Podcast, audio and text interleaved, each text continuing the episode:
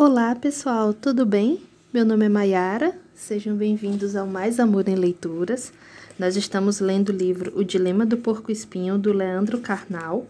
Nós estamos no capítulo 5, A Imagem do Solitário, Arte e Cinema em Busca do Isolamento Magnético.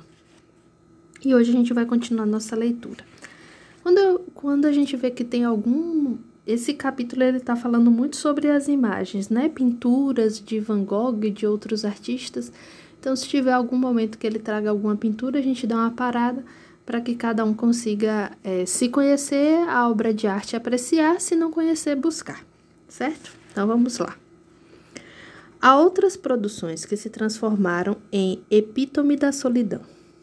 Rainer Maria Hilker, pensando nos críticos de arte, escreveu que as obras de arte são de uma solidão infinita, nada pior do que, as, do que a crítica para as abordar. Apenas o amor pode captá-las, conservá-las, ser justo em relação a elas. Vamos tirar a primeira frase, um pouco de seu contexto original e reinventá-la. As obras de arte são de uma solidão infinita. Ou seja, Nesse novo sentido, a representação da solidão torna-se a solidão em si. Há tantos inúmeros casos, vejamos algum. Pablo Picasso, em sua fase azul, pintou o velho guitarrista cego. O artista penava para sobreviver em Barcelona quando um igualmente jovem amigo se suicidou. A dor, a reflexão sobre arte e existência criaram uma tela cheia de solidão. Olhar para o velho músico cego, cabisbaixo, quase sem vida, sentado de pernas cruzadas tocando seu violão, traz uma imensa sensação de estar sozinho. A solidão dos velhos, sobre as, sobre as quais falarei mais à frente, a solidão do artista, a melancolia do isolamento está nas cores, basicamente azuis, a cor da tristeza desde sempre. O frio do azul e dos poucos verdes contrasta com o violão do músico marrom terroso. Mais vivo que o artista que o tange, o instrumento é a arte. Traz vida, sem dúvida, mas não cura a solidão. A esmola que o pobre músico parece esperar em seu lamurioso silêncio viria de nós. A arte não se sustenta, por mais criativa que seja.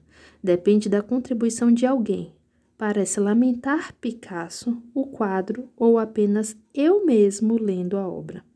O inegável é como ela em si é a solidão. A solidão associada aos velhos é tema recorrente. Guy Rose é um nome muito talentoso dos impressionistas dos Estados Unidos. Pintou o quadro La Marée Pichal em 1900 e 1890. A pintura é da fase francesa dele, quando estava próximo a Monet. Uma senhora olha a cadeira vazia de forma expressiva. Mais uma vez, o tema da cadeira vazia que vimos em Van Gogh, com a diferença de que, do que mais entristece na cena, ao silêncio dolorido de alguém observando a ausência pronunciada no móvel. O mesmo tema volta no pintor acadêmico inglês Charles Spencer, na, no óleo a cadeira vazia. Os dois quadros falam de, do envelhecimento, da espera, dos parentes que não chegam e da dificuldade em lidar com o abandono. Por fim, a desolação solitária de melancolia, de Constance Marie Charpentier. Charpentier. Não vemos uma senhora, mas uma jovem a ausência não está no móvel vazio, mas no vazio de toda a cena.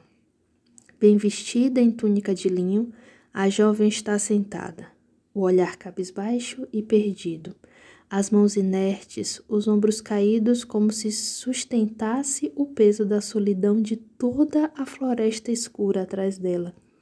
Solidão, ausência e melancolia plasmadas em tela. A arte às vezes dói. Há, entretanto, outra forma de solidão na arte, uma solidão que contém o abandono não somente como dor e desamparo, mas como condição primordial para a liberdade. O filósofo Martin Heidegger, em Os Conceitos Fundamentais da Metafísica, Mundo, Finitude e Solidão parte de uma pergunta muito simples para chegar a essa formulação: O que é mundo? Se a pergunta é simples, a resposta não o é. E, é para, e para respondê-la, Wendiger lança mão de comparações entre objetos inanimados, animais e humanos em sua relação com o mundo. Para ele, uma pedra, como ser inanimado, é sem mundo, pois uma mera coisa, um ente material, ela seria essencialmente algo sem essência de pertencer a um todo maior. Não teria forma de acessar nada. Pedra é pedra, e isso não lhe causa dor, infortúnio ou prazer, pois essa é uma natureza como ser. Já um animal seria pobre de mundo, pois o animal teria outro modo de ser um meio caminho, não chegando a ser consciente do todo, não participante dele.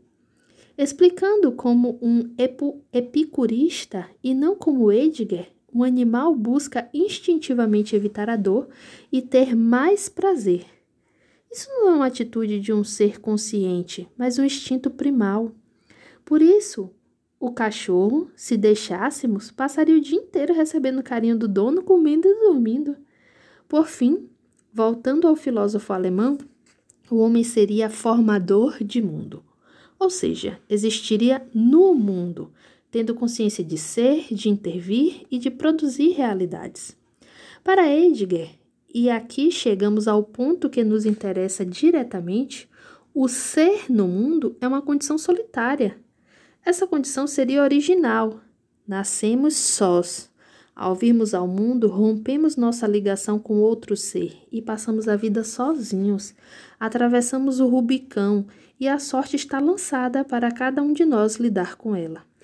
Se por um lado enxergássemos essa condição basilar de solidão como uma maldição, não nos, conformar, não nos conformássemos com ela e tentássemos negá-la, nos tornaríamos seres inautênticos, seríamos estranhos a nós mesmos.